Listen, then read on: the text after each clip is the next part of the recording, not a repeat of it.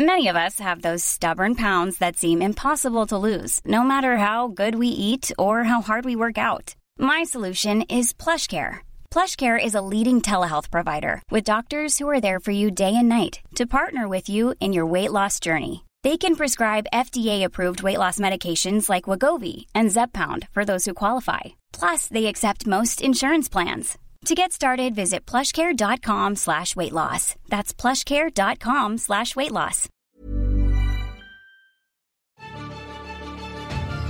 In, in einer Welt, in der über Filme gesprochen wird, muss dieser Podcast gehört werden.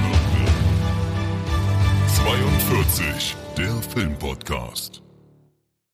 Und damit herzlich willkommen hier zurück zu einer wunderbaren neuen Folge vom 42 Film Podcast. Mit dabei Marcel Ecke Tenendo, guten Tag. Und auch mit dabei natürlich Timon Acker Klingern am Start. Hallöchen. Guten Tag, wir sind wieder zurück. Yes. Da sind wir wieder. Jawohl, es geht wieder rund hier mit, der, mit den zwei besten Zahlen der Woche. Eine äh, Folge vor der großen 42 Jubiläumsfolge, nämlich Folge 84 dann, ne? Ja, nächste Woche ist Folge 84 schon. Dann haben wir nochmal 42 oben drauf geballert auf die letzten 42. Ach, das wird toll. Wir haben gerade schon gesprochen ähm, darüber, was wir da machen wollen. Und ich Ja, glaube, es wird sehr witzig, wenn wir das hinkriegen. Ja, ey, was heißt, wenn wir das hinkriegen, das werden wir auf jeden Fall hinkriegen. Aber wir wollen euch noch nicht zu viel versprechen. Ich sag, wir sagen einfach nur, schaltet nächste Woche auch wieder ein. Bis dann. So wie Tschüss. diese Woche. Sehr gut, habt ihr schon Ach mal so, gut hinbekommen. Ja, genau. Ja, ähm, wir haben tolle Sachen wieder mitgebracht, Filme, die wir geguckt haben. Ein Film unserer besten Liste, der 42er Yes. der Woche. Äh, auch sehr geile Einsendungen. Ich musste gerade schon sehr lachen, als ich die gelesen habe. Äh, wird toll, ja. Ja, und ich habe eine ganz, ganz, ganz, ganz tolle Geschichte mitgebracht, die ich ja letzte Woche schon angeteasert hatte. Ja, möchtest also du heute anfangen? ist direkt, direkt so rein. So willst du direkt mit dem besten starten, was hier heute passiert? ja, eigentlich schon, ja. Also, okay, ja, dann äh, ich hole mal aus. Also ich, ich, ähm, ich hoffe, es wird jetzt nicht so viel Monolog, Timon. Du darfst gerne zwischendurch mal reingrätschen und Fragen stellen, aber ich habe wirklich viel zu erzählen. Ah, okay, krass. wirklich- Also, äh, fangen wir mal so an. Äh, letzte Woche konnte ich das nicht berichten. Hatte einen Grund. Denn für meine Geschichte oder das, was ich mitbringen wollte, musste ich ins Ausland fahren. so viel kann ich schon Alles für den Podcast. Du hattest mir, Alles für den Podcast. du hattest mir vorher schon von diesem Plan erzählt und ich fand ihn wirklich sehr geil. Ja, aber man muss auch einfach sagen, wa- was soll die Scheiße? Also fangen wir mal so an. Du hattest letzte Woche den großartigen äh, Horror-Klassiker Saw geguckt. Und ich, ich habe mich zurückgehalten, weil ich wollte eigentlich für die letzte Folge schon Saw X gucken, den neuen Saw-Film aus diesem Jahr. Und ich muss jetzt mal eine Sache kurz googeln. Saw X Deutschland Release. Der Film kommt in, also ist in Amerika am 29. September in die Kinos gekommen. Weil, was perfekt ist für die Halloween-Season und so. Mensch. In Deutschland kommt er am 30. November. Warum auch immer, ich verstehe das nicht, wie man ihn einfach vor Weihnachten dann bringt. Das passt ja wirklich überhaupt nicht. Komplett fertig einfach. Ich meine, mittlerweile haben wir doch auch eigentlich Releases, die so weltweit überall gleich starten. Ja, vor allen Dingen bei Also- einem, bei einem Horrorfilm ist es doch absolut sinnvoll, den vor Halloween rauszubringen.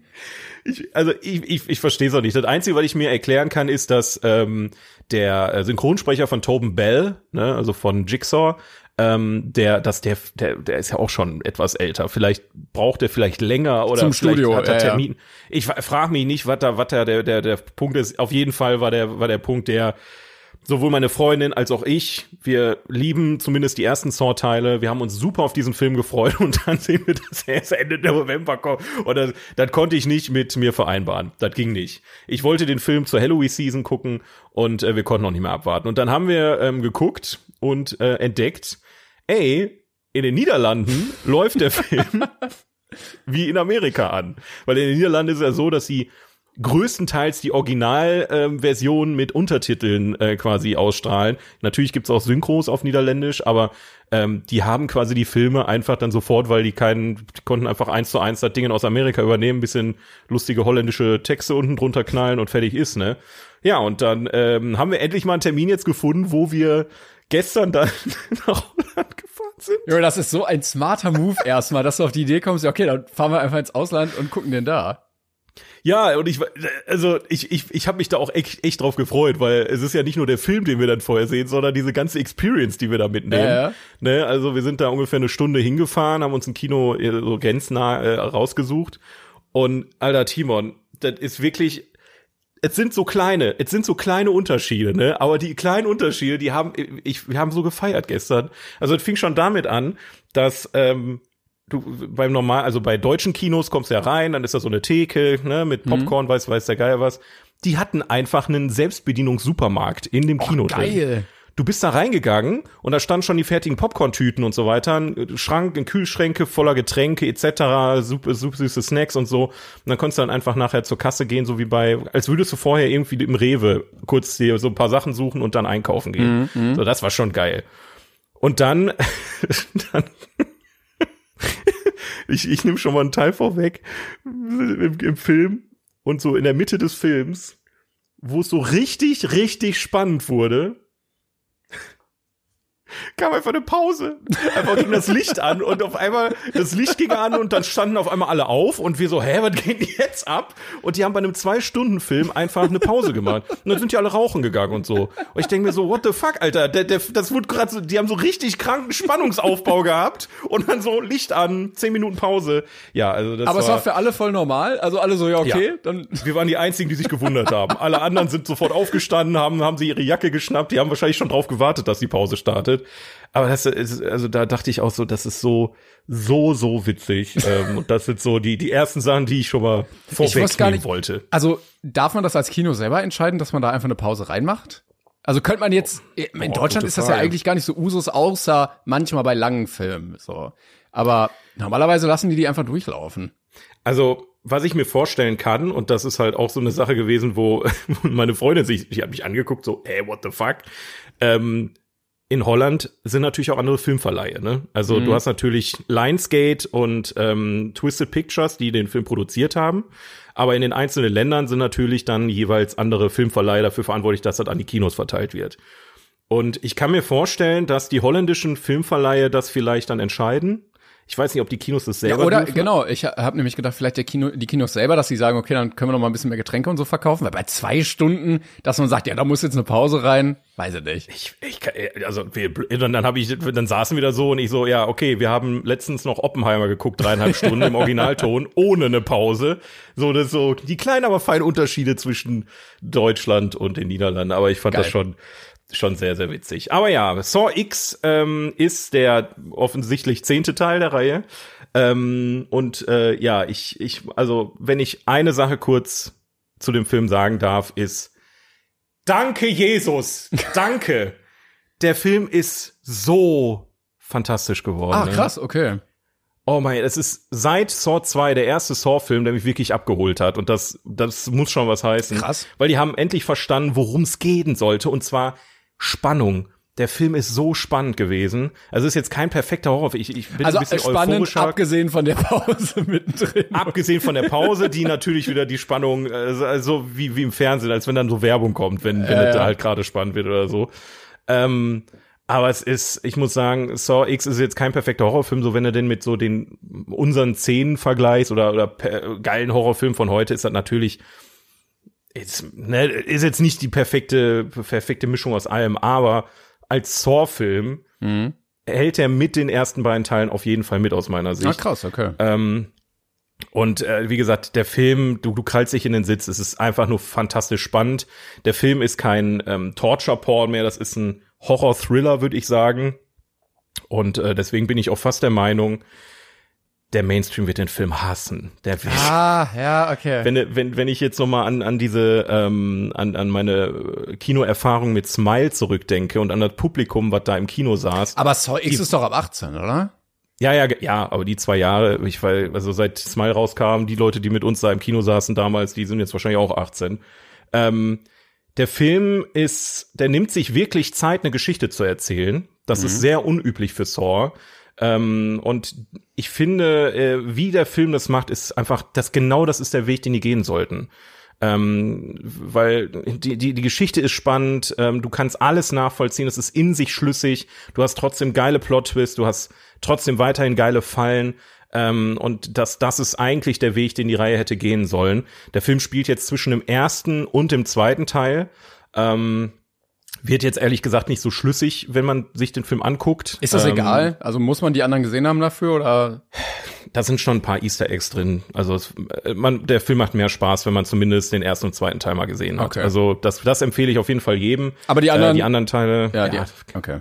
kannst du halt drücken. Ne? Das ist, das ist, also du kannst dich da durchquälen und dann im Prinzip das mitnehmen. Dann macht der, dann macht der Film wahrscheinlich noch mal eine Ecke mehr Spaß.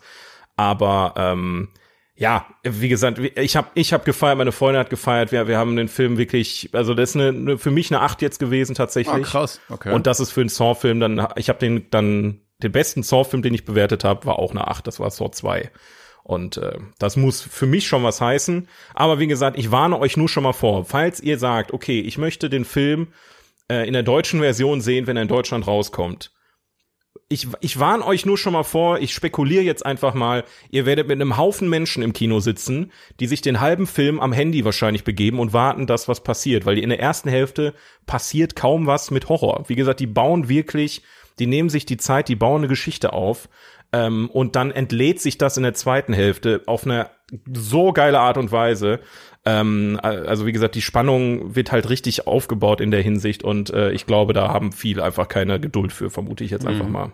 Ja, vor allen Dingen, weil die anderen Teile ja auch anders waren und man sich dann vielleicht so Genau. eine andere Fanbase einfach rangezüchtet hat, die halt eher dieses Torture-Ding sehen wollen, die Richtig. dann da reingehen und irgendwie dann enttäuscht sind. Genau, Ähm, ja. Ja, schwierig. Ich habe mal gerade geguckt, also der hat 13 Millionen ungefähr gekostet, also geschätzt ja immer, und hat jetzt mittlerweile 94 Millionen eingespielt. Ist natürlich Stark, ja. stark, ähm, läuft dann also wohl schon gut. Jetzt ist die Frage, würdest du Saw 11 dann auch noch mal nehmen oder sagst du jetzt Ja, auf jeden Fall. Okay. Wenn die so genau, wenn die es jetzt nicht wieder gegen die Wand fahren, und da habe ich Angst vor, ehrlich gesagt, weil ich muss ehrlich sagen, ich habe gerade noch mal gegoogelt vor dem Podcast. Ähm, also ich ich ich habe eigentlich gehofft, dass sie es so machen wie bei Halloween. So von der Idee her. Bei Halloween haben sie ja jetzt auch gesagt, okay, der erste Teil, der ist safe und dann setzen wir da an und erzählen die Geschichte quasi neu weiter. Ne? Also dass quasi die anderen Teile, die danach kamen, die keine Relevanz mehr haben. Wäre zwar schade um Saw 2 jetzt, weil der noch ganz gut ist, aber ich habe jetzt Schiss, dass sie jetzt einfach auch mit Saw 11 dann so Lückenfüller machen. Ja, der spielt zwischen Saw 1 und 2, der spielt zwischen Saw 6 und 7, weißt du, das ist so, weiß ich nicht. Ich, ich hätte es jetzt geiler gefunden, wenn die gesagt hätten, okay, Saw 1 ist, äh, ist safe, dann kommt Saw X und dann geht's quasi weiter mit den neuen Filmen. Man muss aber auch ganz ehrlich sagen, Tobin Bell ist Anfang 80, ne? Ich wollte gerade sagen, so ewig macht er das jetzt auch nicht mehr mit, ne? Nee, und man, man merkt halt auch in dem Film einfach, Saw ohne Jigsaw ist halt Bullshit.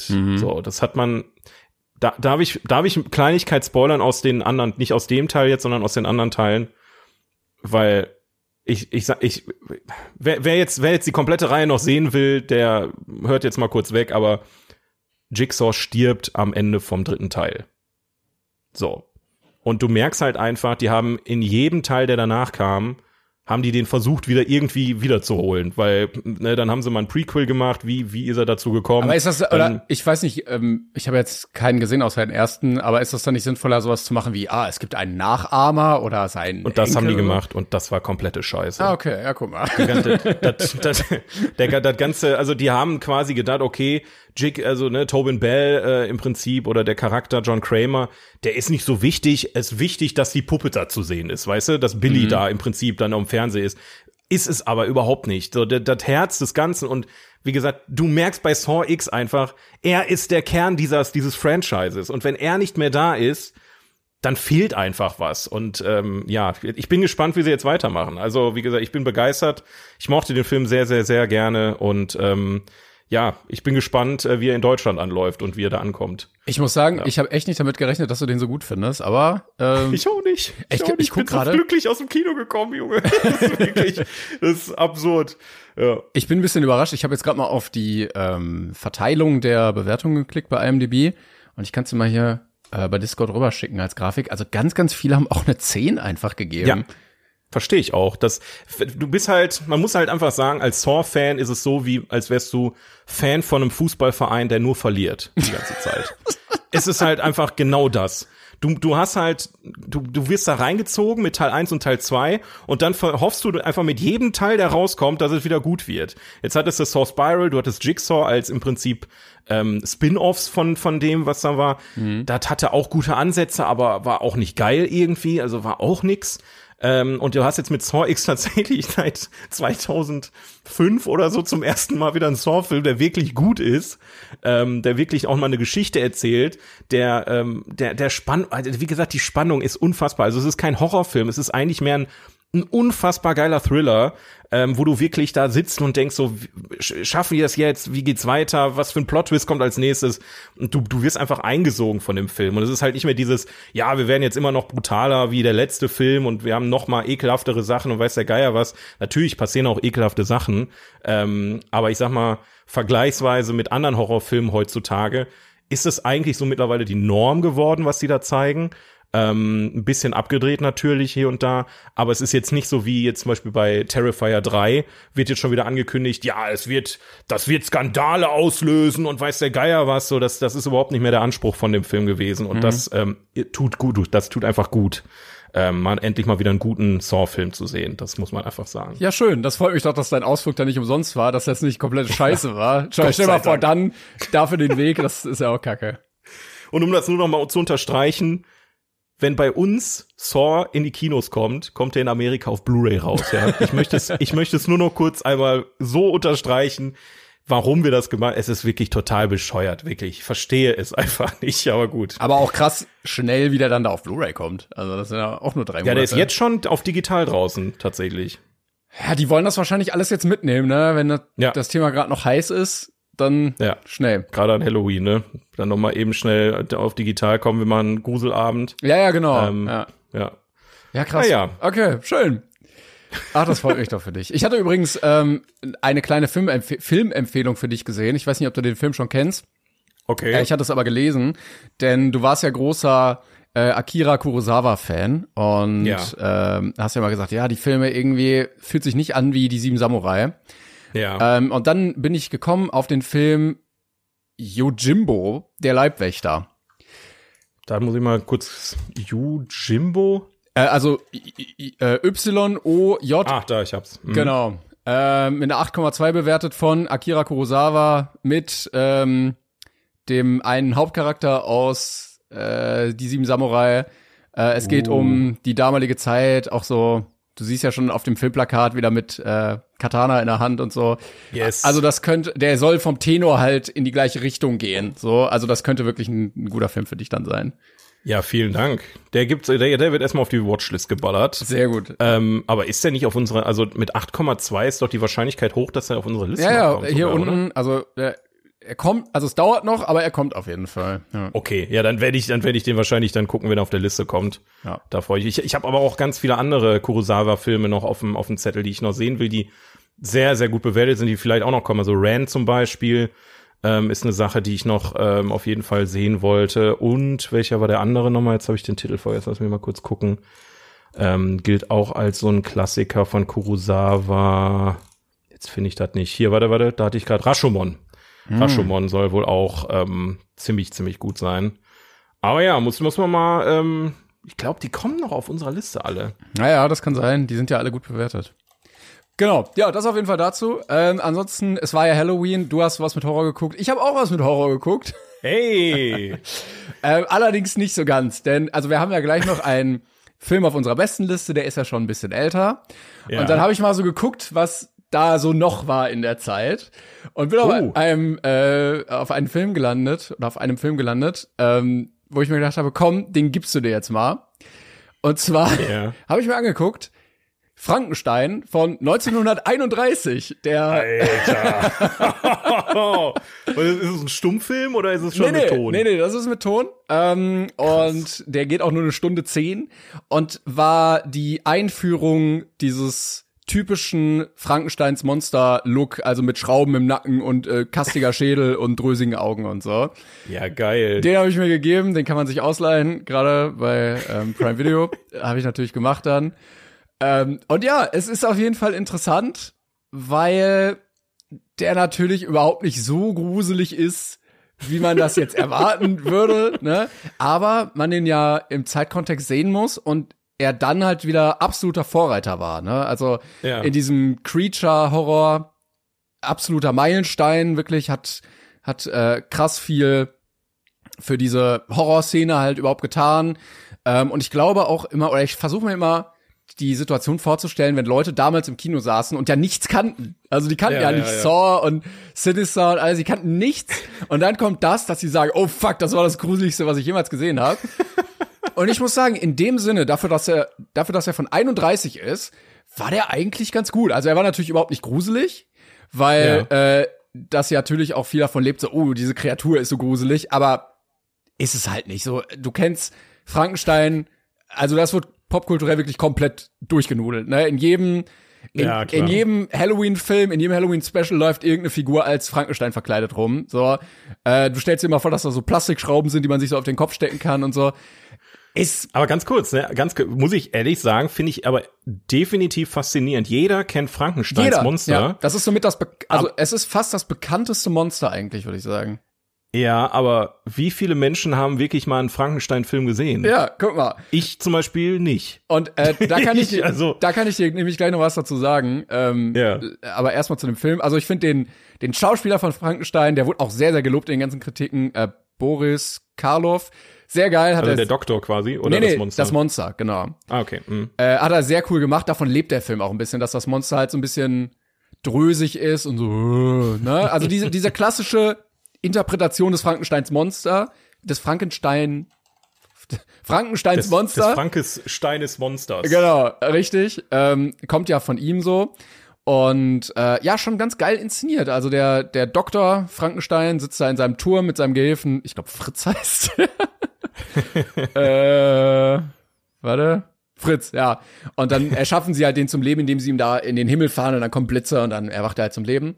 Und dann, ähm, dieser Fritz ist so ein dümmlicher, buckliger Typ, der, äh, ja, den, da- das Monster überhaupt nicht mag. Er kommt dann mit so Fackeln viel zu nah ran und, ähm, ja, malträtiert den auch so ein bisschen mit so einer Peitsche und so. Und dann fängt's an, dass der das natürlich kacke findet und sich dann gegen den erhebt und äh, Fritz dann umbringt.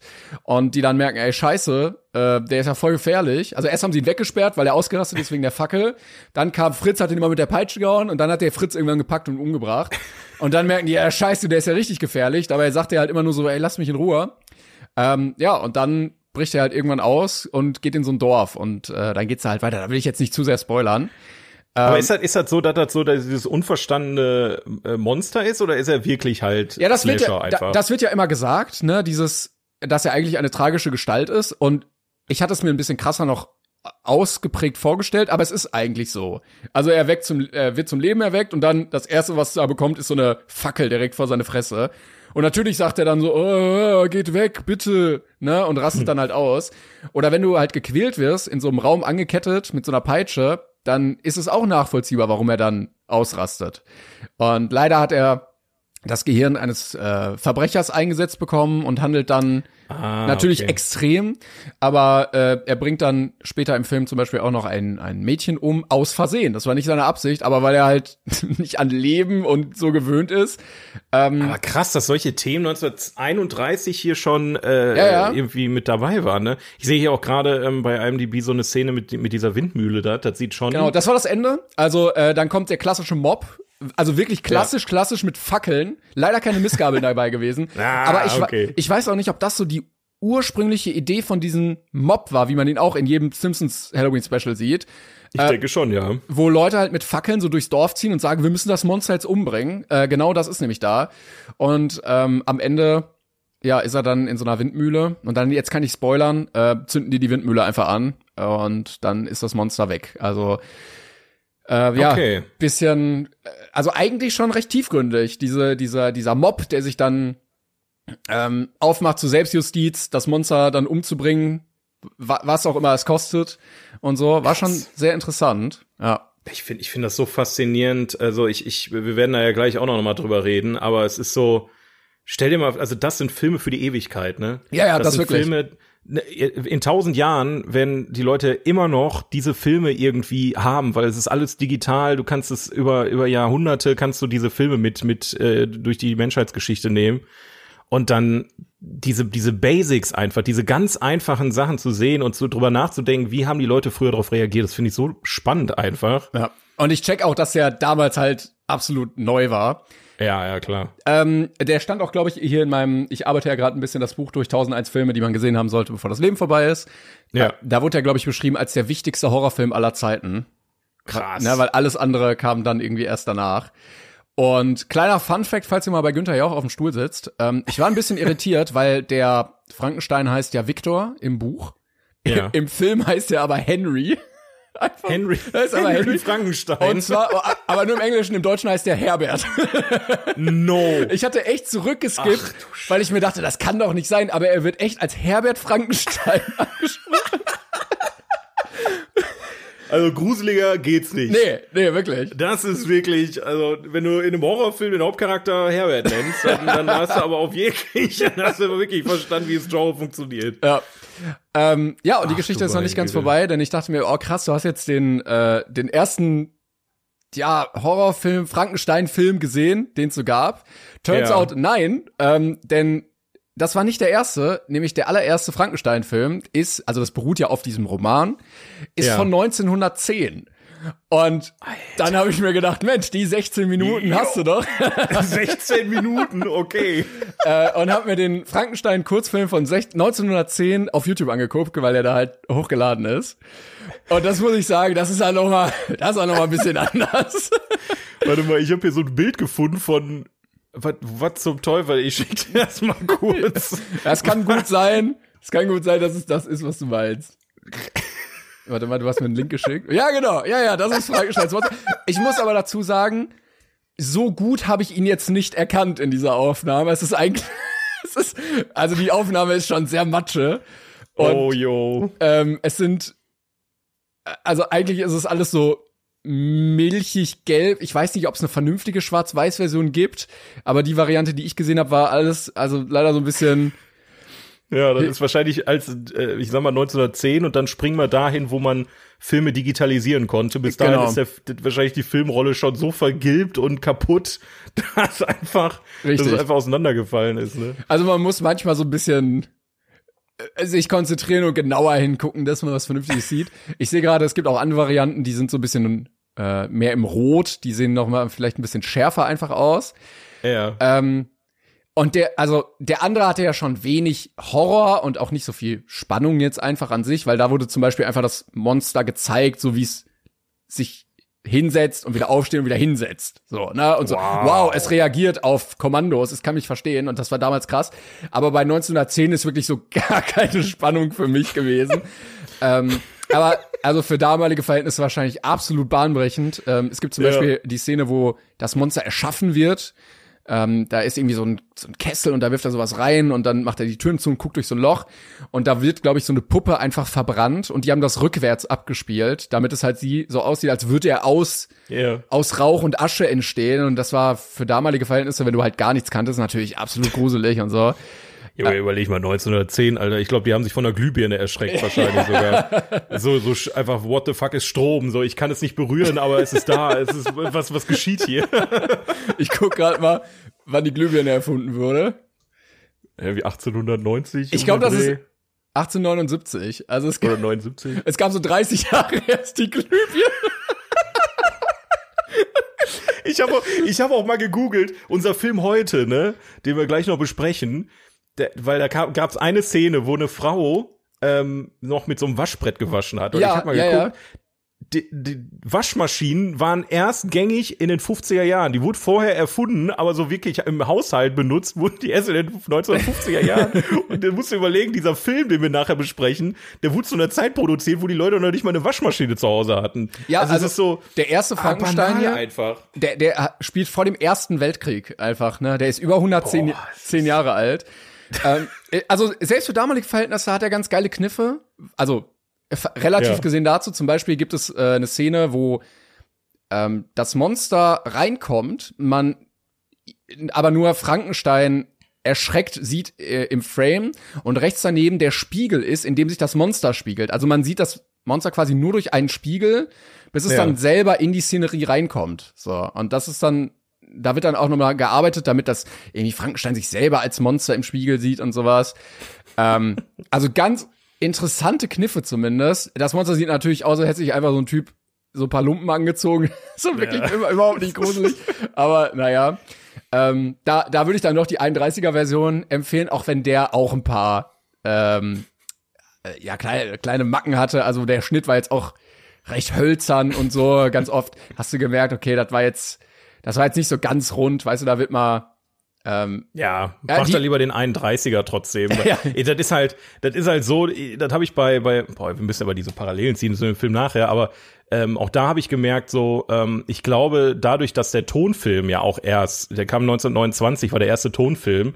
Und das heißt, es waren auch Frankenstein oder der Film nachher, das waren die ersten Tonfilme überhaupt. Ja, ja. Und ich kann mir vorstellen, dass da halt noch sehr viel Aufwand hintergesteckt hat, dann auch die Schnitte richtig zu setzen. Ja, aber das liegt nicht mal am Ton. Also äh, äh, zum Beispiel, du hast irgendwie eine Totale und dann gehst du halt auf die Halbtotale oder sowas. Ja. Und dann siehst du, dass die Personen halt ein bisschen anders sitzen und der Winkel ist dann plötzlich ein bisschen komisch, weil du dir nicht hundertprozentig Gedanken über so Anschluss bei der Montage gemacht hast. Das ist aber auch ja. verkraftbar, glaube ich, bei 1931. Ja, äh, eben. Ne? Also, du weißt ja, was du da guckst. Das ist ja jetzt nicht so, dass du ins Kino gehst und dich dann äh, ja. so, was ist das denn für eine Scheiße? Also ich habe dem Frankenstein damals, ähm, also dem 31er, äh, weil ich den sehr schätze für das, was er getan hat, eine 7 gegeben. Ähm, fand ich doch ganz, ganz wirksam. Den anderen, es tut mir ein bisschen leid, den dann doch schlechter bewerten zu müssen. Ich habe den, ich habe den aktuell mit einer 5 bewertet. Ja. Ich weiß nicht, ob das, äh, das wird dem wahrscheinlich auch nicht gerecht, ne, weil damals war ja, das. Aber man muss auch sagen, das ist halt, also, einen Film aus der Zeit zu bewerten, ja, ist halt eben. aber auch so undankbar. Das ist halt, weiß ich nicht, aber es ist auch, es ist auch viel Overacting und so. Ne? Es ist alles sehr groß ja. gespielt, weil du hast ja nur Texttafeln, die eingeblendet werden und so. und dann ist es so, oh nein, was habe ich getan? Dann werden die Hände über dem Kopf zusammengeschlagen und so. Und das Monster sieht jetzt auch nicht geil aus, aber ja. Ja. Es ist mal nice, das mal zu gucken, es ist spannend. Das ist wie ein, so ein Museumsbesuch. Du musst da ja, ja auch nicht ja, im Museum alles bewerten, was du da siehst. Ne? Das ist ja, aber ja, wenn, wenn man werten muss, dann, ja, man kann ich auch zehn Augen zudrücken, nur wegen, wegen der Älte, alte, alte, Älte des Films, Älte. Wie, nee, sorry. Alter. wegen dem Alter des Filmes. So, genau. Ja. Aber war auf jeden ja, Fall stark, eine ganz ey. interessante Reise. Und mal wieder äh, ein Film aus dem Buch kann ich abfragen, immerhin. Ja, fantastisch. Ja, ich, ich will auch mal mich mal irgendwann so in die in die ganz alten Horrorfilme so Nosferatu und ähm, Dr. Caligari und so will ich mich auch noch mal rein reinfuchsen. Das war ja auch so die ersten, auch das war ja noch Stummfilm sogar. Ja, Caligari ähm, ähm, habe ich gerade auch auf der Startseite, ist von 1920, also der ist ja. auch noch mal elf Jahre älter als der 31er Frankenstein, ne? Ja. Und äh, was auch zeitgleich war, warte mal, das wurde mir hier auch angezeigt, war glaube ich Dracula. Der ist nämlich auch aus 31. Also das war ein Jahr, da wurde richtig mhm. rasiert filmisch.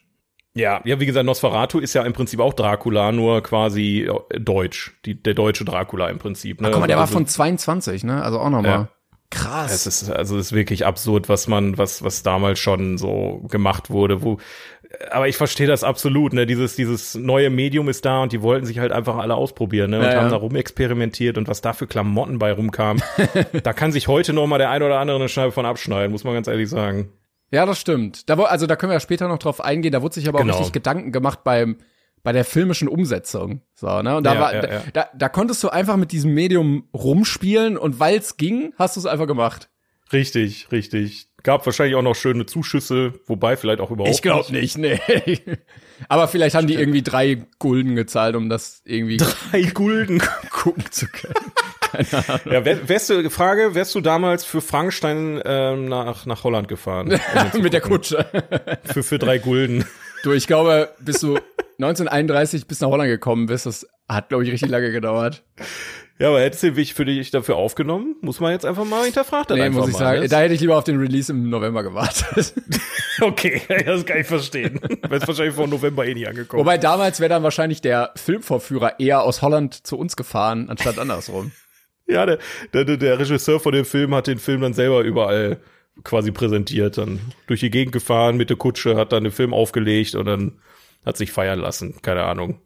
Aber geil, ne, dass so ein Stark. Buch, ich guck gerade von wann das ist damals. Äh, 1831. Oh shit, das ist echt alt. Krass, krass, krass. Ähm, ja, hat sich, hat sich gemacht. Geschrieben von Mary Shelley, eine Frau. Ach, das, ach krass. Ja, Ja. ich habe gar keine Ahnung von diesem Franchise einfach von ich ich, weiß- ich weiß wie das dass es noch Franksteins Braut gab oder so später. Genau, Äh, und der, der kam gar nicht so spät danach. Ich guck mal gerade. Ähm, weil in dem in der 31er Version wohl einiges weggelassen wurde aus dem Buch und dann kam 35 Frankensteins Braut, also vier Jahre später, die haben gemerkt, yo, das Ding ist heiß, wir müssen äh, wir müssen Teil 2 nachlegen und der ist auch gut bewertet. Der ist auch mit einer 7,8 hier auf IMDb.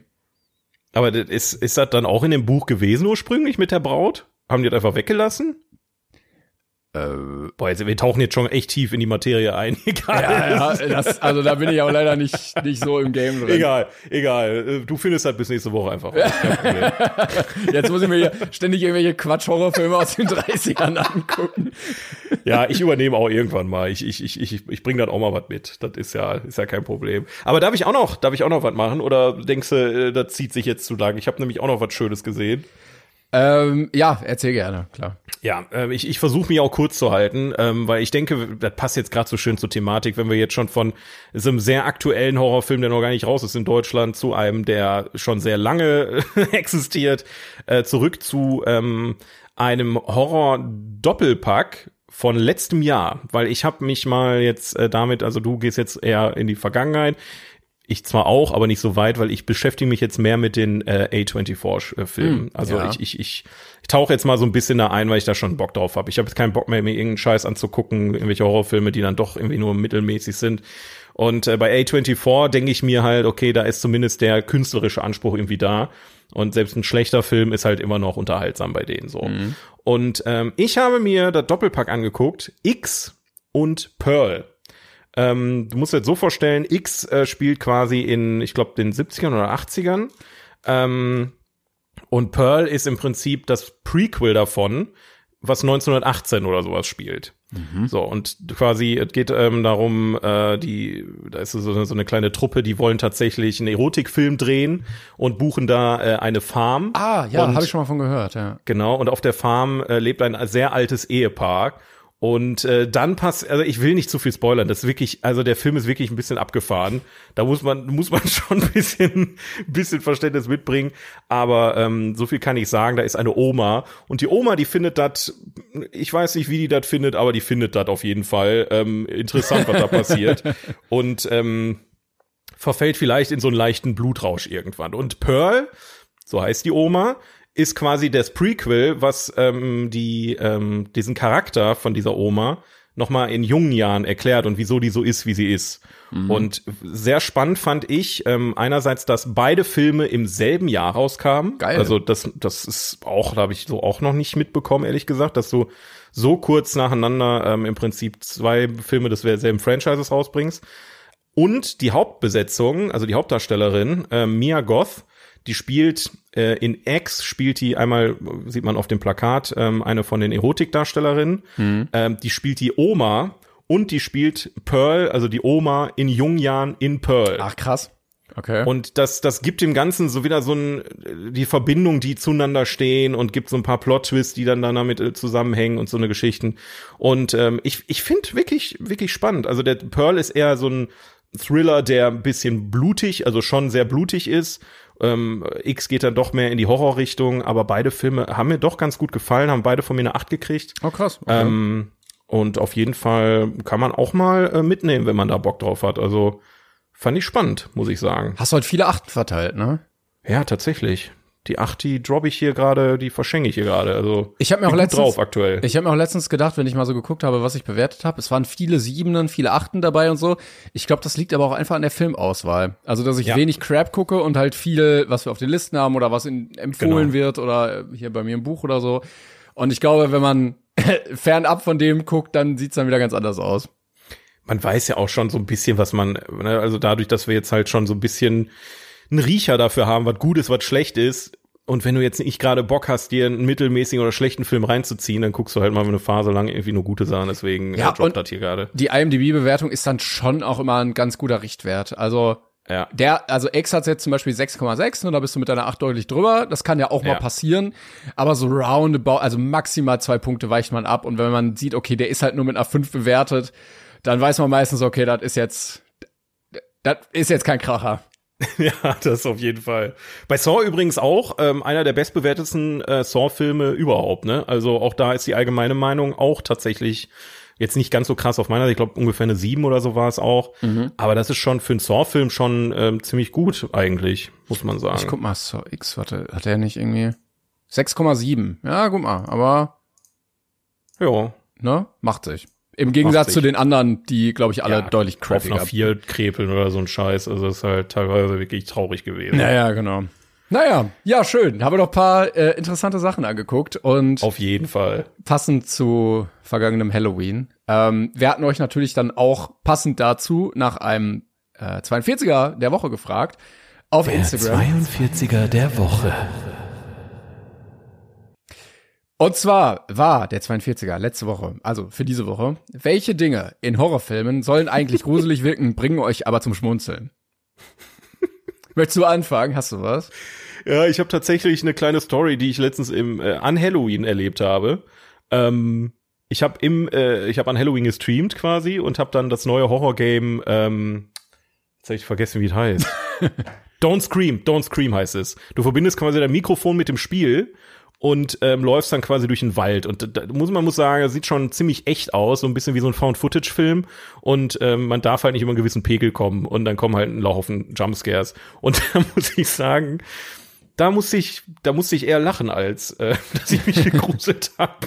Das ist das, das erste, was mir eingefallen ist. So, gerade wenn, wenn, wenn, wenn es äh, nicht, nicht so geeignet ist, äh, laut loszulachen, ähm, dann, dann muss ich am ehesten lachen, habe ich manchmal das Gefühl. Ja, Lachen ist ja manchmal auch einfach so eine, so eine Kurzschlussreaktion des Körpers, wenn er nicht weiß, was er machen soll, dann einfach so aus, ja. aus Übersprung einfach zu lachen, auch wenn man die Situation einfach gar nicht witzig findet, sondern eher absurd oder sowas. Ähm, aber ja, verstehe ich so ein bisschen, dass man da, dass man da ja. lachen muss.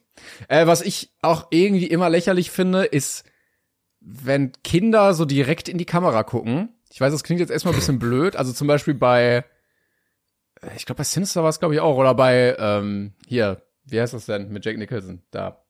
Shining. Shining, genau. Gibt's ja auch die beiden Mädels oder sowas. Äh, immer wieder Kinder, die so gerade stehen und dann einfach in die Kamera gucken. Finde ich immer lächerlich, weil ich mir dabei immer gleichzeitig dieses ganze Team dahinter vorstelle. Weißt du, also wenn man so ein Stück rauszoomen würde, dann steht ja, da ja, ja, einer mit so einer Kamera und dann ist der Regisseur daneben und dann macht da einer Licht und einer Ton und dann stehen diese Kinder einfach nur und glotzen so in die Kamera. Und das, ja. ich, ich sehe das leider immer komplett in diesen Szenen. Also da, da ist bei mir der Zauber dann leider weg. Ich, ich finde auch tatsächlich Kinder in Horrorfilmen, also es gibt ja super viele, die es unfassbar creepy finden, aber irgendwie fühle ich das überhaupt nicht, ne? Ich weiß auch nicht, also so, so Poltergeist oder so, so, sie sind hier. Ne, das, das, das, da musste ich auch eher lachen. Ja, hier bei Shining, bei Shining fand ich auch, äh, was war das? Red, Red Rum, Red Rum. ich bin's, Hallöchen. ja, komm, geh mal weg.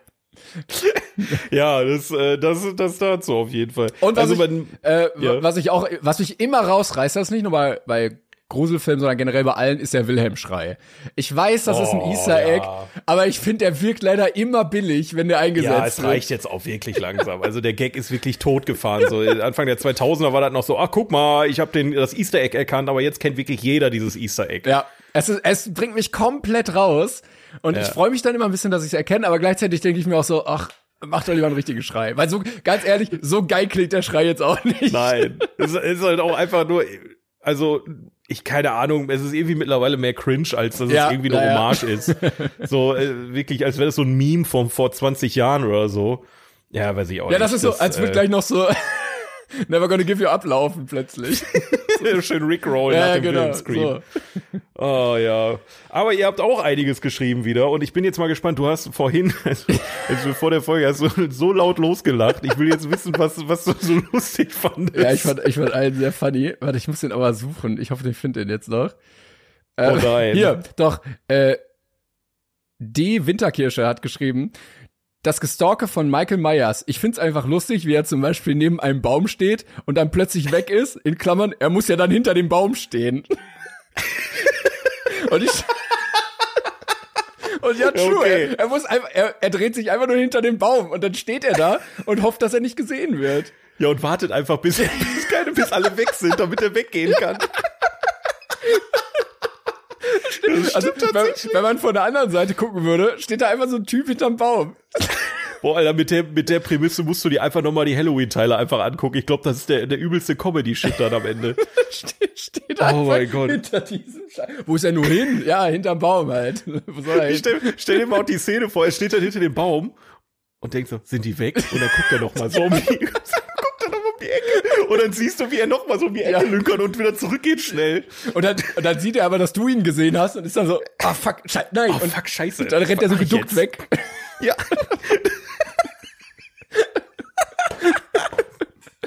Ah, ja, Oh mein also, Gott, ja, das ist so. wenn du mit Realität arbeitest, wird's meistens dann ein bisschen absurd. Ja. Aber ich, ich, ich liebe halt auch bei Halloween diese, diese Szene, wo er damit äh, sich dieses Bettlaken über den Kopf zieht und dann da rein im ersten Teil. Äh, Halloween hattest du gesehen, ne? Wo er dann da als Gespenst reinkommt. Und Das dann, ist doch äh, da, wo die Kamera dann quasi aus seiner Perspektive filmt, oder? Ja, genau. Ja. Dann steht er da mit diesem Laken über dem Kopf. Es ist so, ach, schön. Aber die, Stimmt, er muss ja irgendwann, aber sieht man das? Nee, ne? Wie er sich so dieses Laken so über den Kopf. Er muss ja aktiv die Schränke durchsucht haben nach dem Laken und sich das Laken über den Kopf gezogen haben. Ja, und auch so zwei Löcher reingemacht hat. Der Junge gibt sich richtig Mühe, Alter. Das, das, das muss man mal so auch mal betrachten.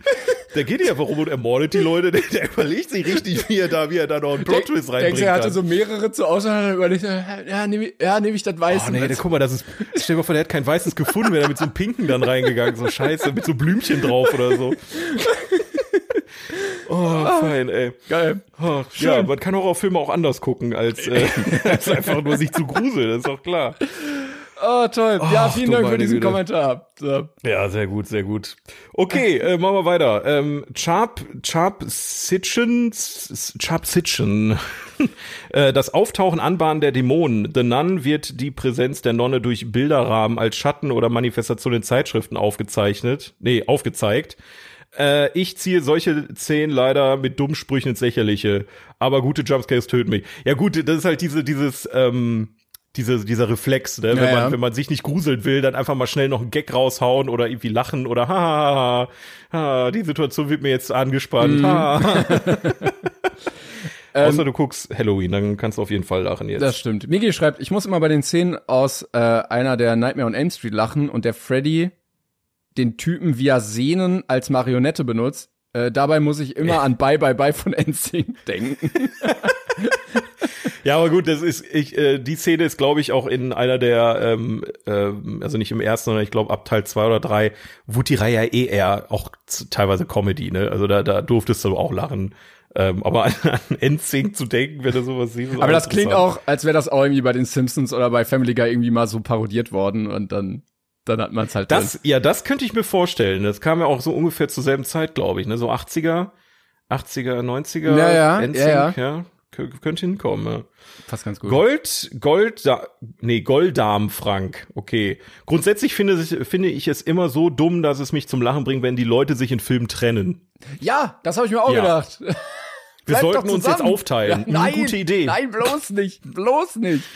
Das, das Klischee äh, aus Horrorfilmen und es, es ist immer dasselbe Ergebnis irgendwie, habe ich das Gefühl. Aber Ja. es sollte da auf jeden Fall machen, wenn er in so eine Situation kommt, auf jeden Fall. Ähnliches dazu, Xenia schreibt, äh, ich finde immer diesen typischen Jumpscare-Aufbau immer total lustig. Zum Beispiel äh, ein Geräusch im Haus und die Person geht dann dahin, aber ganz langsam und vorsichtig, sodass man als Zuschauer auch nur auf den einen Punkt starrt und hofft, dass die Situation sich gleich löst. Hatte ich beim neuen Insidious-Teil so oft, äh, da die solche Situationen auch gerne absurd lange machen. Beim Jumpscare schrecke ich mich aber trotzdem. Aber das stimmt, also man wird ja in echt, wenn bei dir was im Haus ist, würdest du ja nicht ganz langsam dahin gehen. Du würdest dann eher so irgendwas nehmen, hingehen, Licht anmachen und falls einer steht, dann einen haust ihm Toaster aufs Maul. draufwerfen ja. oder so. Ja. Und nicht so Ich hab- anschleichen wie auf so Zehenspitzen.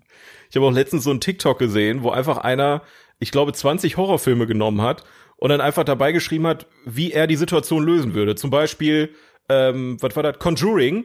Geh einfach nicht ins Haus, Junge. So nach dem oder oder keine Ahnung, schlag ihm einfach ins Gesicht. Äh, solche Geschichten. Ja, das äh, die die Logik in Horrorfilmen ist manchmal ähm, eine ne Physik für sich, eine Wissenschaft für sich. Das stimmt auf jeden Fall. Ja, und dann wird ja auch schnell damit gearbeitet, ja, er ist aber übernatürlich stark und kann, kann nicht zerstört werden, weil. Und alle anderen sind übernatürlich dumm. Ja. Jimmy's Beauty Palace schreibt, ähm, Schreie. Natürlich nicht alle. Es gibt auch diese markentschütternde Schreie, die dich erzittern lassen, aber in 90 Prozent der Fälle sind solche übertriebenen Schreie einfach Comedy Gold. Vor allem, wenn man dann noch schlechte Schauspielkünste dazukommen. Absolut. Ja. Absolut. Also der, der Cast bei einem Horrorfilm ist sehr wichtig, dass die gut sterben können mm. und auch gut schreien. Wenn das nicht funktioniert, dann ist die komplette Szene für den Arsch. Ähm, und äh, das, äh, ja, kann ich, kann ich nachvollziehen. Ja, check ich auf jeden Fall. Hier, äh, im, im Poolzone schreibt nicht eine Sache, äh, nicht eine Sache, aber der erste S aus 1990, zumindest die erste Hälfte, bringt mich heute noch zum Lachen. Nicht, weil die Effekte aus heutiger Sicht nicht gut wären, sondern weil ich mir damals äh, mit meinem Cousin den Film angeschaut habe und wir uns über jeden Mist lustig gemacht haben. Insbesondere die Szene in der Dusche, wo Pennywise den Abfluss vergrößert und seinen Kopf reinsteckt, um Eddie Angst zu machen. Wenn du dann plötzlich vor der Seite einen guten Tag im sächsischen Akzent hörst, kannst du nicht anders als zu lachen, kann den Film deshalb bis heute nicht ernst nehmen. Ja, absolut ja, gut, checkbar. verstehe ich. Ja, ja, ja. ja. Ach Mann. Ja, das ist, ähm, Horrorfilme sind oft auch einfach lustig. Das ist, das beweist das, glaube ich, ganz gut. Ich glaube, das mit Michael Myers, das wird uns jetzt nie wieder aus dem Kopf nee. gehen. Ich glaube, das hat sich jetzt eingebrannt. ich, ich musste auch die ganze Zeit weiter drüber nachdenken. Ne? Diese ganzen Szenen, die mir wieder einfallen.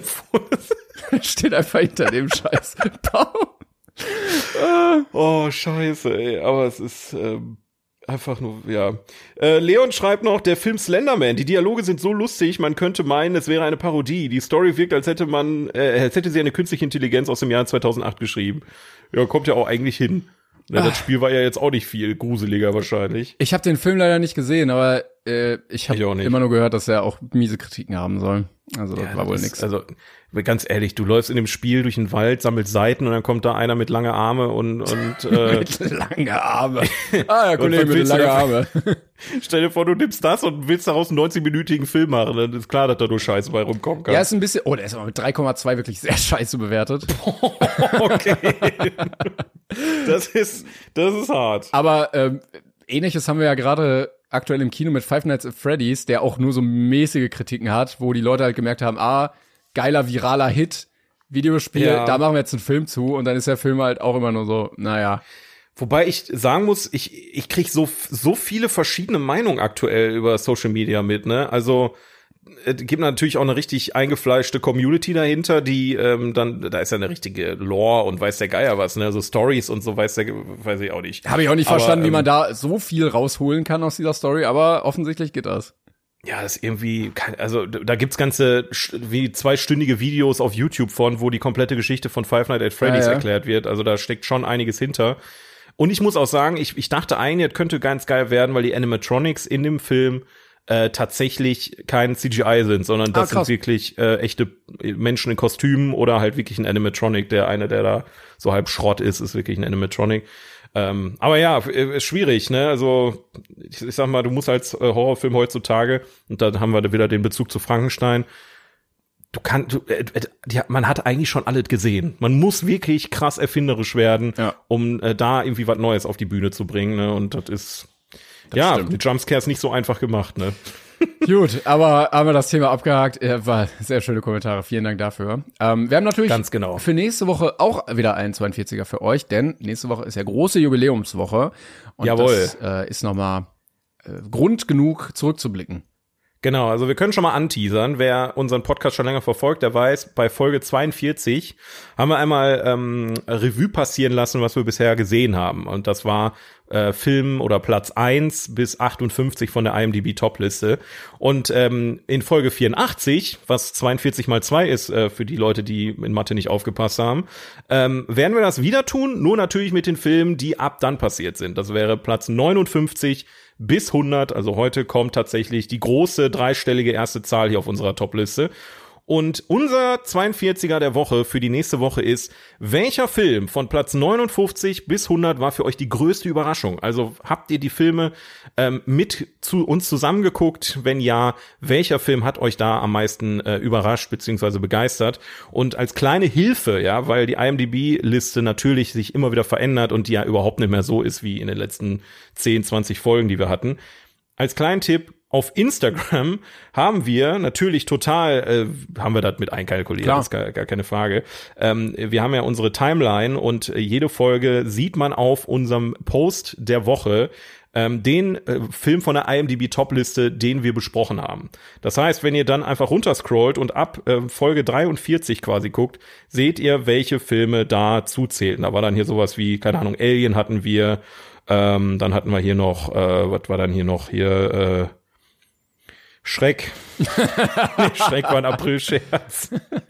nee, aber ihr ne, seppt da einfach da mal durch und äh, dann könnt ihr ja euch mal einen Film raussuchen und schreibt auch gerne dabei, warum das für euch die größte Überraschung war. Was hat euch am, am meisten an dem Film gefallen? Ist ein bisschen, ist ein bisschen crazy die Aufgabe, aber ist ja auch eine besondere Folge, die wir Das nächste stimmt. Woche haben. Genau. Ja, und jetzt haben wir tatsächlich äh, den hundertsten Film von unserer besten Liste. Ich freue mich sehr, dass Ja, wir mittlerweile da Ich angekommen es sind. nicht. 100 Filme haben wir jetzt besprochen, Timon. Da, da müssen wir uns aber auch mal gerade ganz kurz selber feiern. Ja. Also ich, ich muss sagen, bei dem ganzen Chaos, den wir am Anfang von dem Podcast immer hatten, hätte ich nie gedacht, Nee. dass wir so weit kommen. Nee.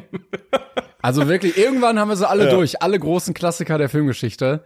Ja, Und dann- das ist schon großartig. Ja, sehr geil, dass wir das bis hierhin schon mal geschafft haben. Also wirklich möchte ich sagen, ich bin dir sehr dankbar, dass wir das bis hierhin durchgezogen haben und dass, Ich bin wir, dir auch sehr dankbar. dass wir das auch geschissen bekommen haben, das so lange ja, durchzuziehen. Mann. ja, Mann. Und es ist uns immer wieder ein Fest. Aber Timon, mit welchem Film feiern wir denn unsere hundertste Folge hier heute?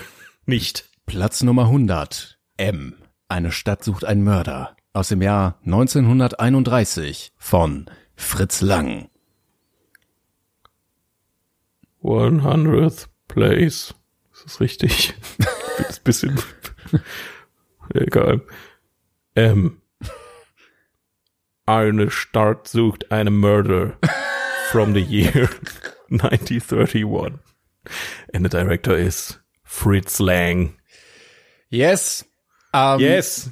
Lange, lange äh, haben wir darauf gewartet, dass der kommt, der ja auf unserer alle zehn Jahre Liste, ich habe schon wieder vergessen, wie sie hieß, äh, ganz oft auf Platz zwei und so lag, also hinter Citizen Kane ganz oft. Weißt du parallel, auf welchem guck Platz die, genau, bei unserer Meta-Liste, die alle Listen des Internets zusammenpackt? Ähm, Auf Platz 22, ein Platz hinter Citizen Kane tatsächlich. na, ja, guck mal, aber geil, auch bei uns. bei uns auf der Liste auch. Aber ich, krass, dass auf der anderen Liste Lawrence von Arabien, also wenn man die Platzierung nimmt, doppelt so gut ist wie Citizen Kane und M. Das Ja. ist wirklich, äh, frage ich mich, so, haben wir irgendwie was verpasst in dem Film? wer, Oder? wer, was war da nochmal in den ersten fünf? Also wir haben äh, der Pate 1 und 2 und dann, was kommt Genau, also Platz eins war der Pate, Platz zwei ist der Pate 2. Klar. Platz drei sind die sieben Samurai, Platz vier ist Pulp Fiction, Platz fünf ist 12 Angry Men, also äh, die zwölf Geschworenen. Ja, geil, okay. Ja. Ja. Ja, wir sind angekommen. 1931, deshalb bin ich ja vorhin auf Frankenstein auch gekommen, weil das im gleichen Jahr halt einfach ist und beide in Ja. meinem 1001 Filmebuch sind. Ähm, Yes. Und man muss dazu sagen, ein deutscher Film. Fritz Lang, deutscher ähm, Regisseur, der dann Ikone.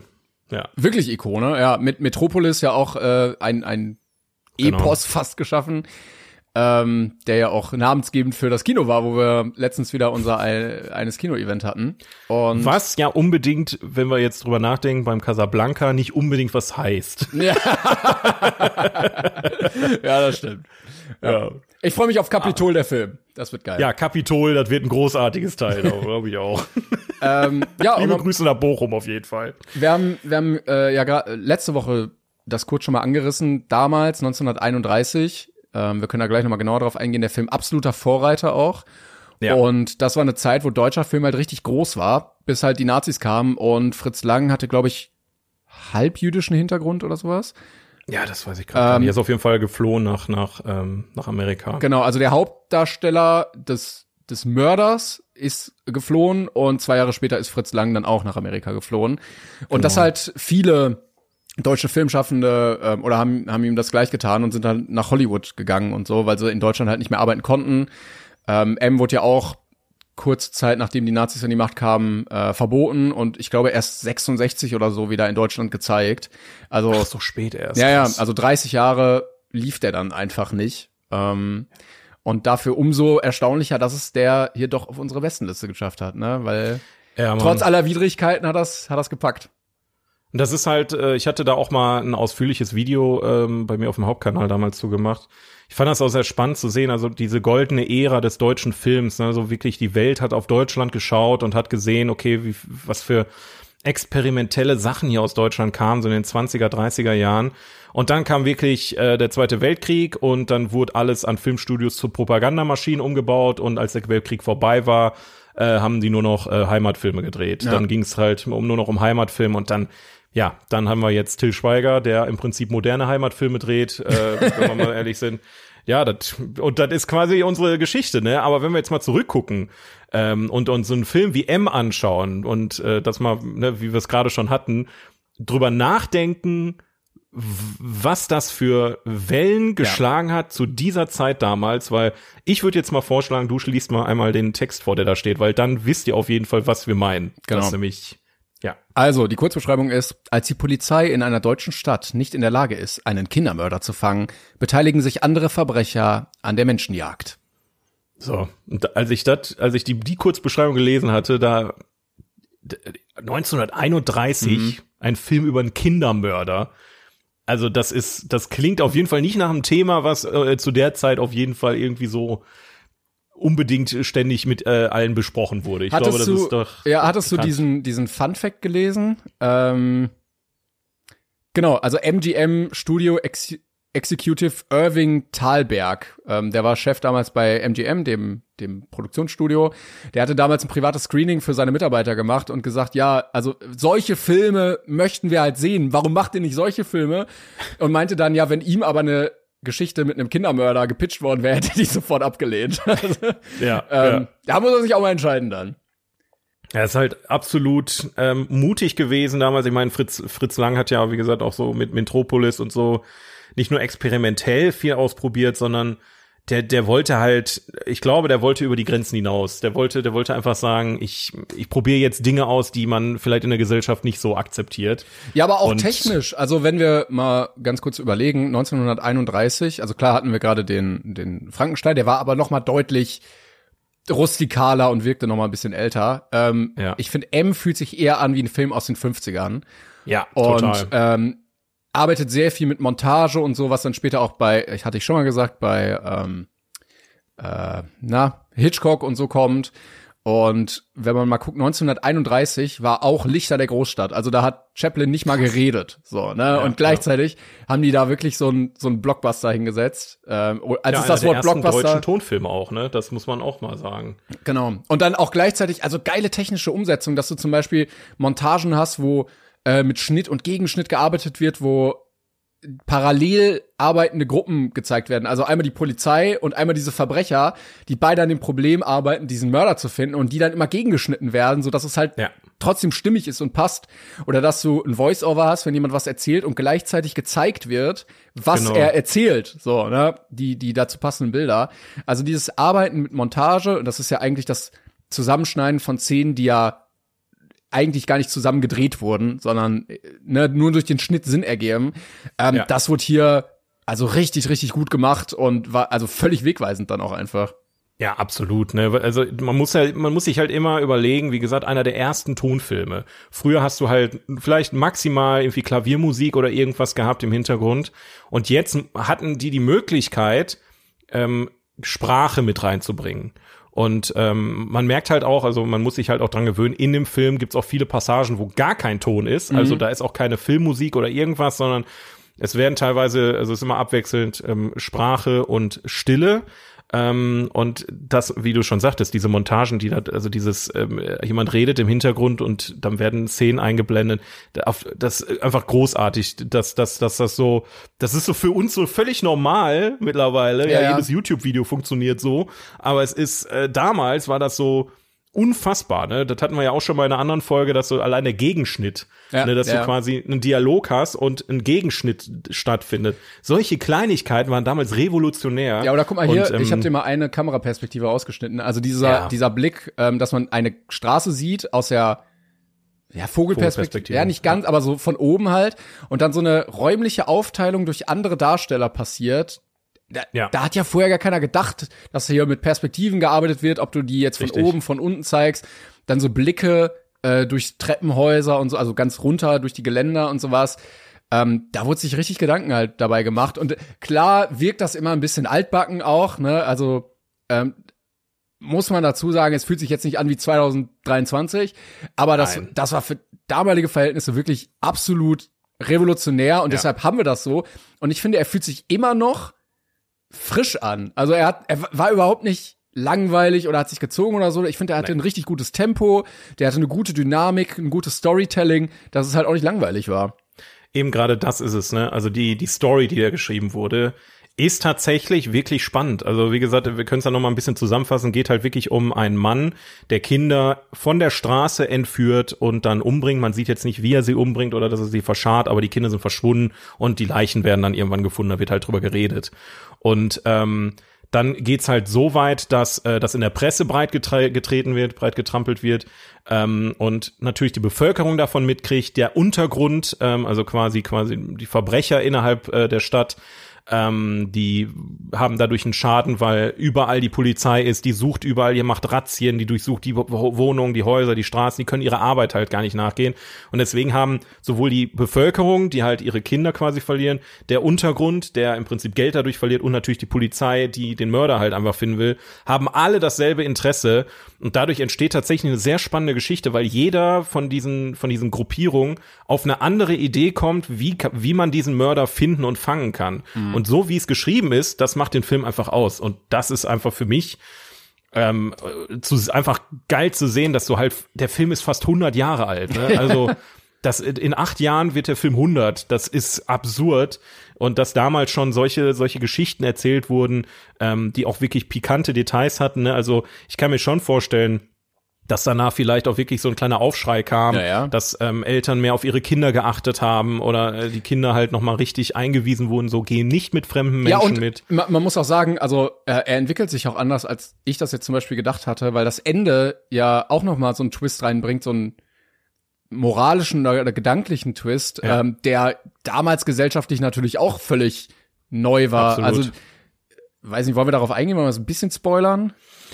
Ja, ein bisschen kann man schon drauf eingehen. Also, ich, der Film, wie gesagt, ist fast 100 Jahre alt. Ne? Das ist Kleine Spoilerwarnung, ne? falls ihr es jetzt noch nicht gesehen habt. ähm, ja, es geht darum, dass der dass der Mörder dann äh, zur Rechenschaft gezogen werden soll von den Verbrechern. Ähm, und er sagt, ja, ich, ich kann aber gar nicht anders. Es liegt halt so in mir und ich möchte das auch nicht, aber ich kann nicht anders. Ne? So ja. ihr, wenn ihr irgendwie wo einbrechen geht, dann macht ihr das halt, weil ihr kein Geld habt oder weil ihr faul seid oder was weiß ich. Und ihr, wenn ihr Arbeit hättet und Geld, dann würdet ihr das nicht machen, aber ich kann nicht anders. Ja. Ähm, und dass dann auch dafür plädiert wird von seiner Seite und seinem Anwalt, den er dann da hat, vor diesem Tribunal, äh, dass er halt vor ein vernünftiges Gericht gestellt wird und dass das bedacht wird dabei. Das ist, glaube ich, ein Ansatz, der damals auch neu war, dass man halt nicht jeden ja. einfach lyncht, auch wenn das ja so das Schlimmste ist, was man sich vorstellen kann, so ein Kindermörder.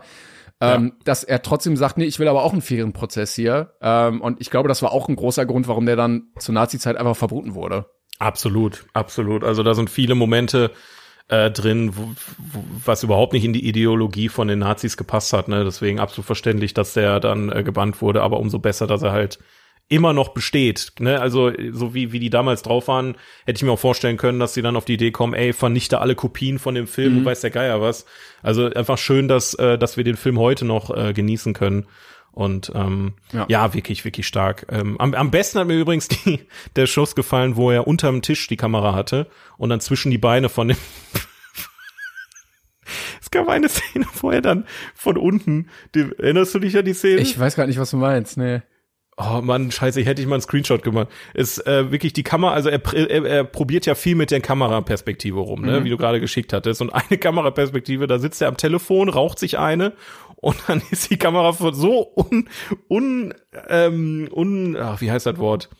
Ähm, nicht gut für jeden, für, für, für seine, ja, unan, ja, nicht unangemessen, aber also, passt, passt einfach.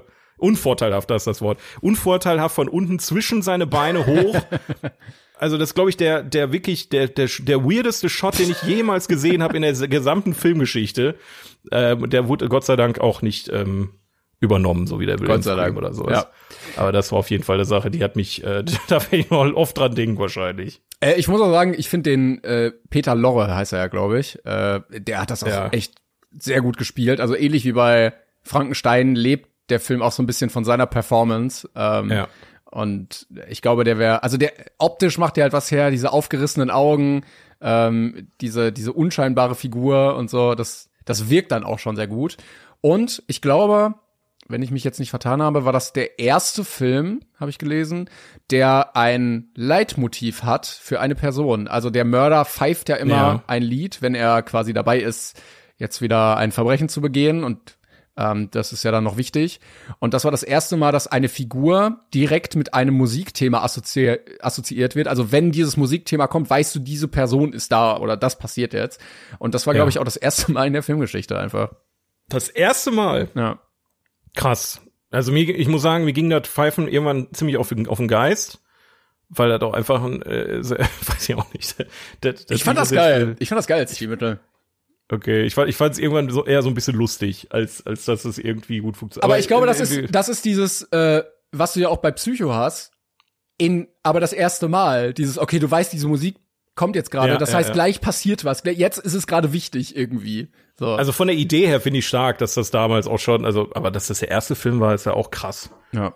Das ist krass. Ja, 31, also das, er, er fühlt sich echt nicht so an, ne? Er fühlt sich eher so wie Verkeil 54 oder so an, aber Ja, so krass jetzt nur auch wieder nicht. Also wie ein Film, der 54 gedreht wurde, der wie 1931 wirken soll.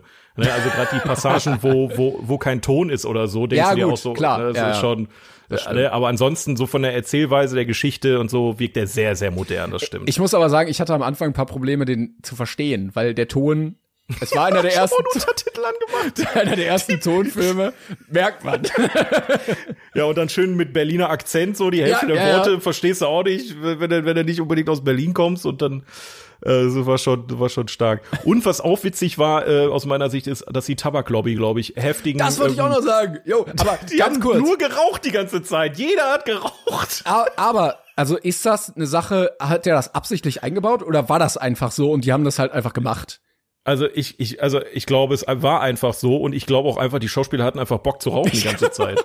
Also haben ich glaube nicht, eine dass gepieft, aus und direkt die nächste angemacht. Ja, ne? die, war wirklich so, er, er, er weiß ich nicht, der, der ist am Rauchen, hört zu, nimmt die Zigarette aus dem Mund, antwortet auf den Dialog, macht die Zigarette aus, wenn er fertig ist, macht er sich eine neue Ja. Zigarre an oder so ein Scheiß. also, sie waren alle nur am Rauchen. Also was da an, an, an Qualm produziert wurde, ich glaube, da war so keine Nebelmaschine mehr gebraucht. Wirklich, ey. Ähm, ich sehe gerade hier ein, ein Filmplakat in der IMDb-Galerie. Äh, da populärer Preis 35 Cent eine Vorstellung. Alter. Also da konntest du dir, 35 Cent. da konntest du einfach mit einem Dollar dreimal ins Kino gehen. Was? Ich sehe jetzt auch gerade, musste, da musste ich auch lachen. D dieser, der, der, der Mann, der blinde Mann, der einfach ein Schild oben hat, wo blind draufsteht. Vor allem, er hat auch noch diese Armbinde mit er den hat die drei Binde. Punkten. Also es heißt, er hatte das Schild nur um, damit die Leute im Film verstehen, er ist blind, Ja, weil ja. es gab ja keine Farbe, ne? Die konnten ja nicht sehen, dass er eine, eine gelbe Binde um hat. Und haben ihm einfach ein Holzschild umgehangen, wo blind drauf stand, damit, der, damit die Leute verstehen, dass der Mann nichts sehen kann. Aber wie demütigend auch, dass er sich das dann, also, haben die das damals wirklich gemacht, so Blinde? Ich glaube nicht. Also es wäre mir neu tatsächlich. Weil die, Ba- die Binde ist doch dafür da. Du, Ja, du hast doch ein ja. Erkennungszeichen, für dass jemand blind ist. Das stimmt eigentlich. Das, das, das, ich habe auch erst, erst musste ich lachen, dann habe ich mich geschämt, dass ich lachen musste. Und dann dachte ich mir so, nee, warte mal. Ich darf lachen, weil ich, ich glaube nicht, dass es damals, dass alle blinden Menschen mit einem Schild, wo blind drauf stand, äh, durch die Gegend gerannt sind. Ich muss auch sagen, äh, diese Ballons, die er verkauft hat, also so cool sahen die jetzt auch nicht aus. Also Kinder, calm, calm your shit together, kommt mal ein bisschen klar, spielt mal mit euren Zinnsoldaten, aber ein bisschen komisch sahen die Ballons auch aus. Ja, aber wenn man, wenn man fies ist, könnte man auch sagen, der Mann sieht die Ballons ja auch nicht. Ne? Der weiß ja gar nicht, was er da gemacht hat. das stimmt. Aber ich bin Gott sei Dank nicht fies, deswegen sage ich das jetzt nicht. Ich habe aber auch ey, endlich mal verstanden, warum der Film überhaupt so heißt. Also ganz oft Ja, ja, boah, das war aber auch so ein, das würde ich jetzt nicht spoilern, weil Nee, das ist so ein Aha-Effekt in dem Film. Wo Aber ich habe immer so gedacht, raffst, M, warum, warum denn M? warum M und warum die scheiß Hand und was soll die Scheiße? Aber das hat wirklich einen Sinn in dem Film. Ja. Das hat mich, das war auch so ein schön, ah, deswegen, wieder was gelernt, ja.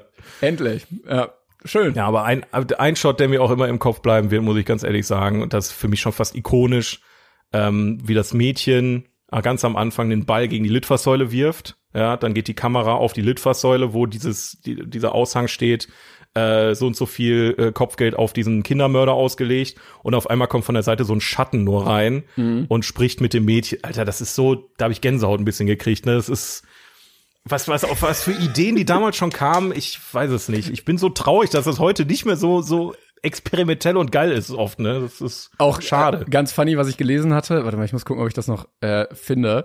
Ähm, aber es gab ja diese Szene am Ende, wo die ganzen Kriminellen dann da saßen und dieses Tribunal quasi gemacht haben. ja. Und äh, Fritz Lang hat wohl mit echten Verbrechern teilweise gearbeitet. Und hier steht, Was? hier steht, während der Dreharbeiten sind 24 Leute verhaftet worden. Was, warum hat der das denn gemacht? Keine Ahnung, das steht hier einfach. Der hat halt echte Kriminelle einfach dafür genommen für diese Statistrolle.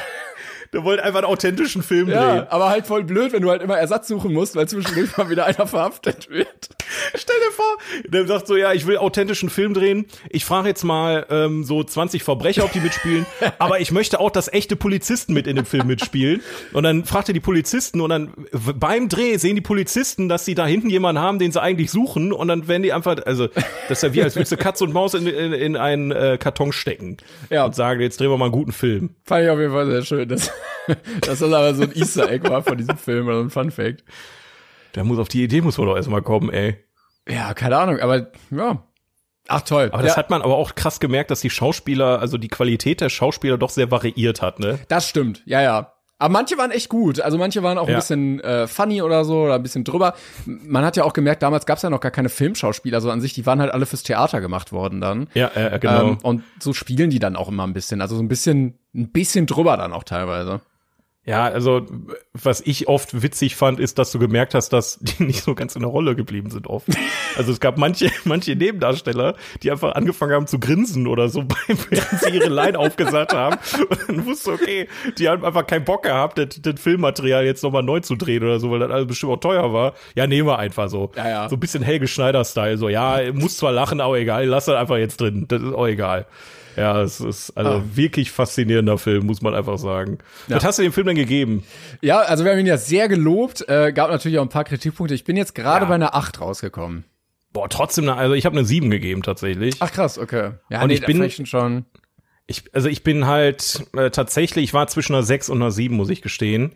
Ähm, weil, also er war nicht so gut wie Citizen Kane. Ja, aber der war aber auch er war besser Jahre als, jünger. Also Ja, ja, aber er war auch besser als Lawrence von Arabien, Ja. fand ich. Und ich, ich habe dann für mich so gesagt, okay, ich kann jetzt, ich kann ihm jetzt halt nicht so viele Pluspunkte geben, nur weil er alt ist. So, ne? Du, also man muss halt schon irgendwie, Citizen Kane war jetzt auch nicht so viel älter und der hat schon einiges, also wie gesagt, also eine 7 finde ich schon angemessen. Das Aber war schon okay. ich, ich stimme dir halt voll zu bei deinem Ranking, deshalb habe ich Lawrence von Arabien eine 7 gegeben, M eine 8 und Citizen Kane eine 9. Also ich, Ja, Lawrence hat halt bei mir eine, bei mir eine 6 und Citizen Kane eine 9 sogar gekriegt. Ja, also. Ah, schön. Ja, ich bin Ja. sehr froh, dass wir den jetzt endlich geguckt haben. Also wirklich ein Meilenstein der Filmgeschichte. Und, und ein Meilenstein unserer Podcast, ne? Hundertster Film. Das stimmt. Dafür hat er sich auf jeden Fall gelohnt. Ja. Und ich, ich arbeite weiter daran, hier dieses Buch voll zu machen, wo ich ja vorne alle ankreuzen kann, die ich schon gesehen habe. Ich glaube, ich habe aber Ach, cool. knapp erst irgendwie über 100 oder so geguckt. Also es ist noch, ich muss mal zählen, aber es ist noch ein weiter Weg. Boah, ey, 1001, äh, da hast du aber noch Wiki noch einige vor dir. Ja, ein paar, ein paar kann ich, glaube ich, ganz schnell mal abarbeiten. Also diese, diese allerersten Filme, die gehen halt auch nur so 15 Minuten. Da, Ja, okay. da könnte ich so zwei, drei gucken. Und dann kommt aber irgendwie schon Birth of a Nation und der geht dann wieder, weiß ich nicht, wie lang ist der? Äh, warte mal, der ging, ging der nicht irgendwie drei Stunden oder so? Von 1915? Drei Stunden, 15 Minuten, ja. Wollen wir gerade mal gucken. Auch ganz kontroverser Film. Animation. Kenn ich gar nicht. Also ich glaube, ist auch sehr, sehr viel. Rassismus und so drin. Ähm, aber oh, okay. ja, das war so, Das finanziell erfolgreichste Werk der Stummfilmzeit. ja, das ist so der der größte Film damals gewesen. Da gab's gab's ja auch nur vier Filme wahrscheinlich im Jahr. Ja, aber für, dafür, dass du halt, äh, was war das, 1912? Nee, der Frankenstein-Film von gerade? Ach, der, der ist von 31, der Frankenstein. Nee, der andere, der, der, Von der 10. erste, den du. ja. Ja, so, du hattest 1910 Film, der ging 15 Minuten und der geht drei Stunden. also, dass das die Leute umgehauen hat, das kann ich mir schon vorstellen. Denkst du, die Menschen waren dann froh, dass die Filme fünf Jahre später nicht nur so neun Tage gingen, sondern sich das dann da irgendwie so gehalten hat? du hast den Film einfach über mehrere Tage einfach geguckt. Oder zumindest hattest du, wenn er in den Niederlanden geguckt hast, hattest du auf jeden Fall mittendrin eine Pause. Ja. Das, äh, Zwar alle, alle 90 Minuten, äh, nee, weniger. 16 Minuten. Ja. Einmal kurz eine rauchen, wobei die haben wahrscheinlich die ganzen Film über geraucht, wenn man nach, nach Das M geht. ja. durchgehend einfach eine am Piefen. Äh, unsere andere Liste übrigens. Ja, stimmt. Ne? Die 1000 Millionen Filme äh, von allen Plattformen zusammengefasst. ja. Auf Platz 100 und es bricht mir ein bisschen das Herz, aber trotzdem schön, dass er drauf ist, ist Cinema Paradiso. Ah, krass. Von 1988. Okay. Ähm, da, also der war bei uns deutlich höher und den fühle ich auch deutlich höher. Wie gesagt, hatten wir ja in dem letzten, in unserer letzten Special-Folge, ne, Folge 42, habe ich ja gesagt, dass das schon einer der Filme ist, die mich am meisten hier ähm, mitgenommen haben von unserer Liste und auf Platz 100, das ist schon, äh, schon. Ja, also der kleine Junge, das war schon, ja, das war schon stark, war schon stark. Das stimmt. Ja, gut. Äh, ich freue mich auf nächste Woche. Oh ja. Aber ich finde so geil, dass wir, also es gibt ja viele, die über Filme reden und sowas, ne? Und wir, wir sind ja jetzt, haben wir schon oft gesagt, keine Filmjournalisten oder so, sondern eigentlich seid ihr dabei, während wir uns hier so ein Filmwissen ja. aufbauen. Also eigentlich ist das nur unser Hobby und ihr ja. könnt daran so anti, äh, nee, partizipieren und mit uns schlauer werden oder ihr wisst es alles schon und dann werden halt nur wir schlauer. das das wäre, das, das, so beobachten, wie so zwei, zwei Typen so erwachsen werden.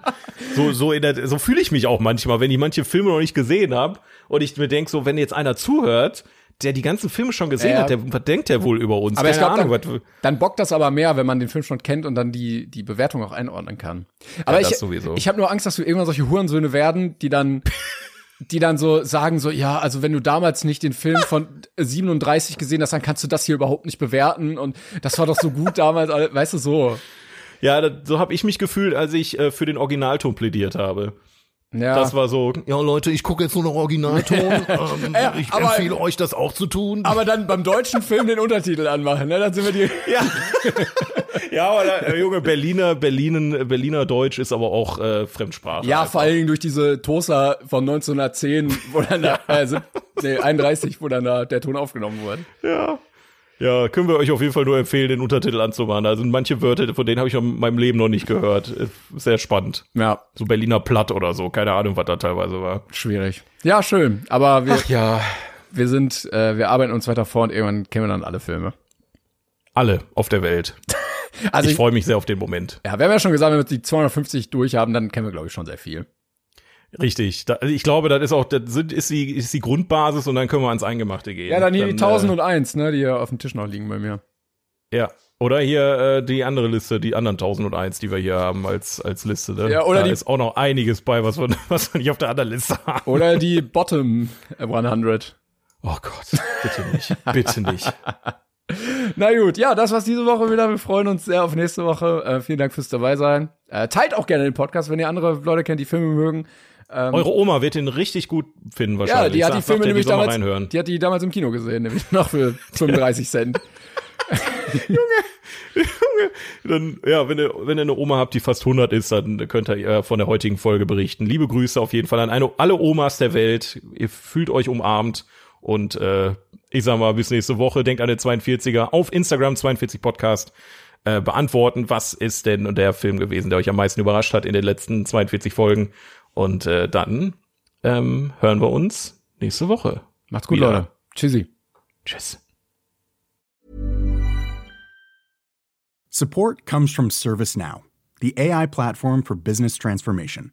You've heard the hype around AI. The truth is, AI is only as powerful as the platform it's built into.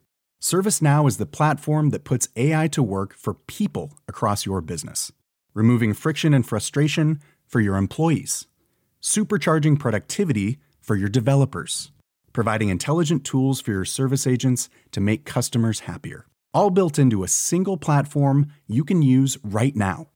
That's why the world works with ServiceNow. Visit servicenow.com/ai for people to learn more.